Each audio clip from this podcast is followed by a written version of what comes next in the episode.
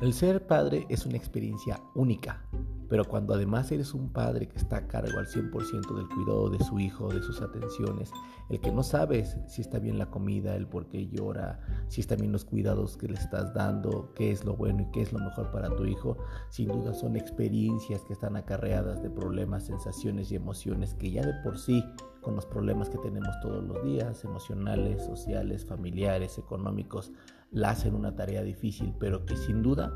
el abrazo, el beso, la mirada, un te amo, te hacen pensar que es la experiencia más extraordinaria que puede existir y que es una experiencia única que no querrás perderte.